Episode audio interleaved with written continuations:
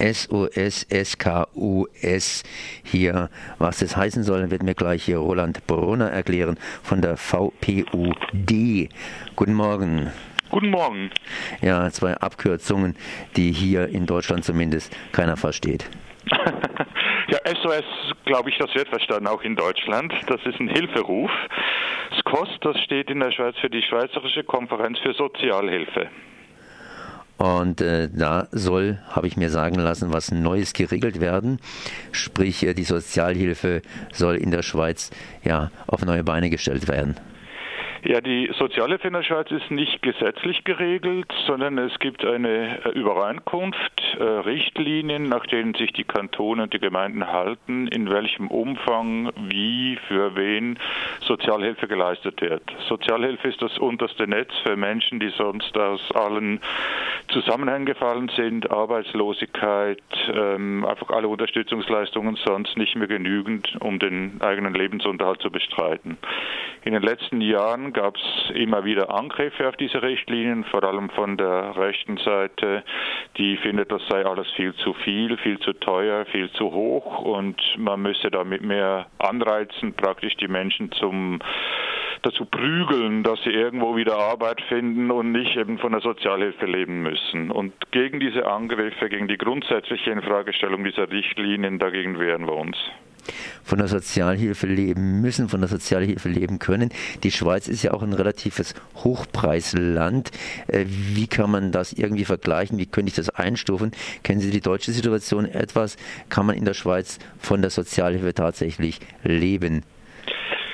Ja, leben können Sie schon. Die Frage ist nur, wie. Ähm, Sie können sich sicher keine Sprünge leisten. Freizeitvergnügen, sei es nur mal ins Kino zu gehen oder so, wäre praktisch unmöglich.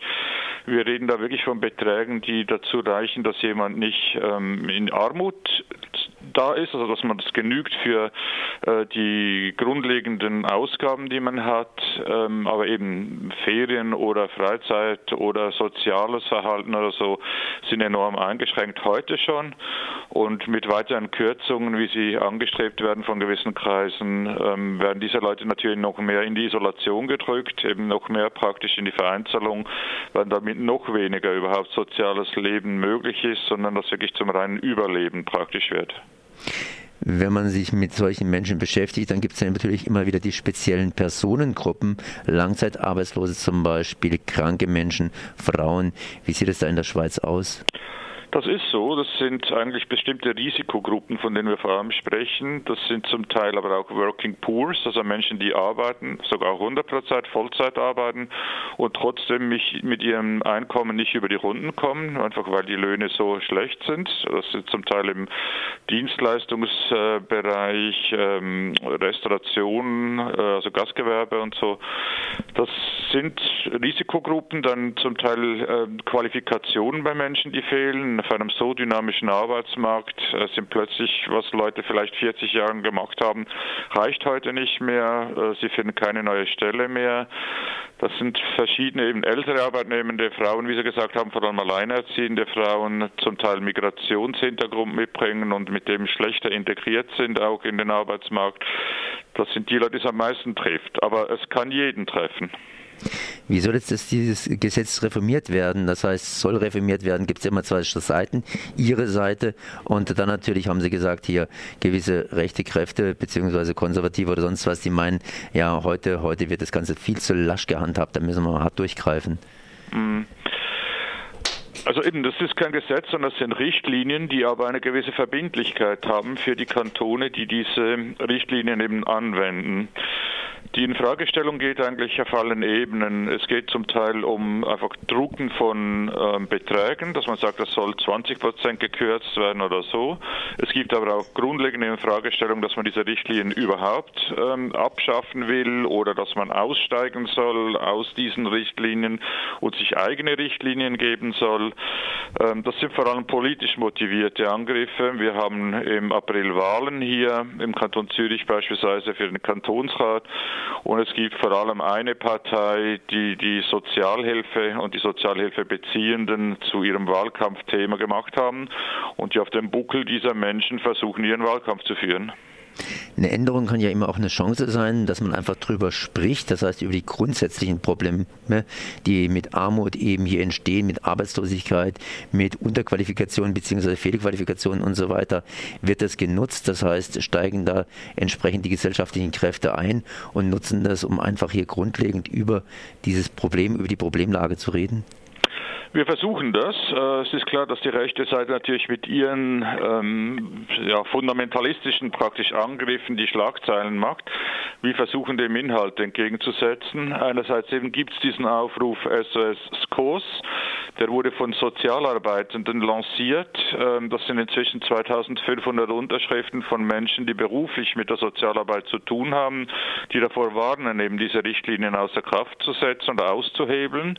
Gleichzeitig haben wir äh, zusammen mit Hilfswerken und anderen Organisationen, die im sozialpolitischen Bereich tätig sind, auch auf nationaler Ebene ganze Schweiz einen Aufruf lanciert und versuchen da eben gegenzuhalten und zu argumentieren, dass die Solidarität mit den Schwächsten eben die Stärke eines Landes ausmacht die Stärke eines Landes. Die Schweiz ist ja die Schweiz. Jetzt hat Deutschland natürlich mit der Schweiz bestimmte Beziehungen, sprich, da gibt es auch Arbeitskräfte, die von Deutschland in die Schweiz reingehen. Und da sagen sich natürlich die einen oder anderen Schweizer, die Deutschen, die nehmen uns einfach die Arbeitskräfte weg, äh, die Arbeitsplätze weg natürlich. Beziehungsweise die Schweiz hat natürlich auch Relationen zu Frankreich, weil äh, gleiche Sprache, da können auch Franzosen in der Schweiz arbeiten. Gibt es Unstimmigkeiten da zwischen diesen Bevölkerungsgruppen, sodass praktisch die Schwachen Sachen hier gegeneinander ausgespielt werden?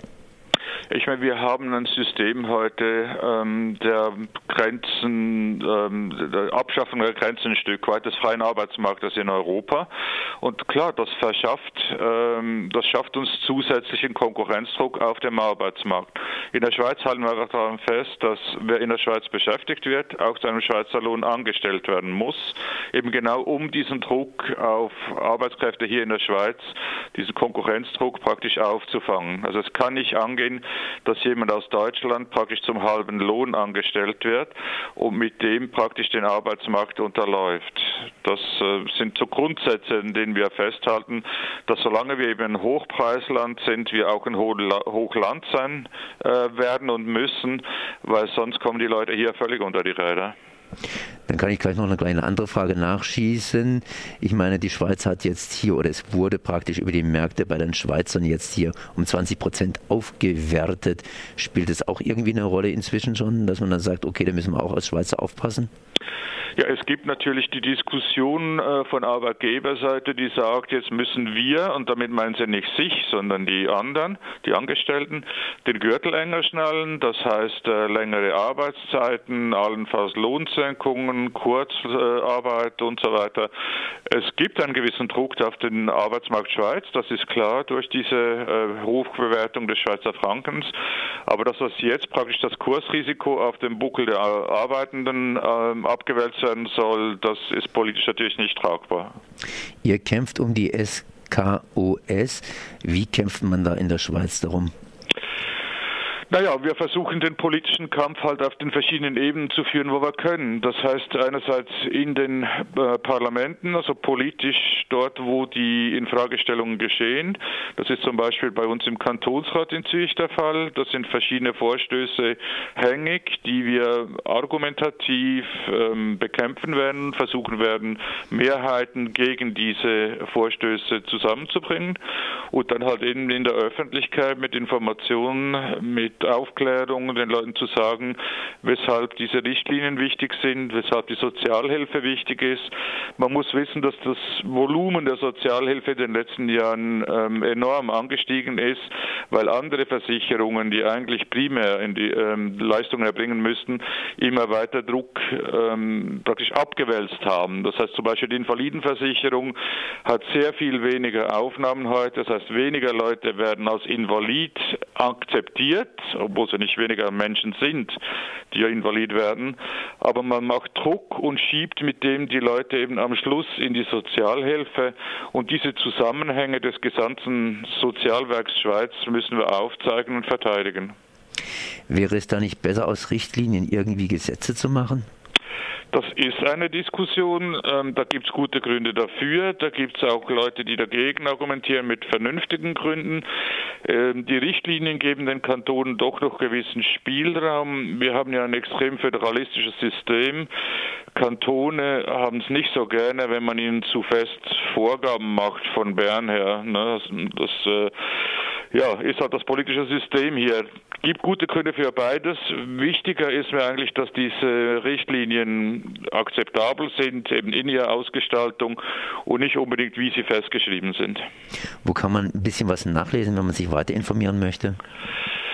Wir haben einerseits für unseren Aufruf eine Website lanciert, der ist zu finden unter sos-skos.ch. Und von da gibt es auch einen Link auf unsere Facebook-Seite, wo laufend auch Beiträge aus Tageszeitungen und so veröffentlicht werden. Das wäre mal vielleicht ein Einstieg. Das war Roland Brunner, Regionalsekretär der VPUD. Ich danke mal für dieses Gespräch. Ich bedanke mich.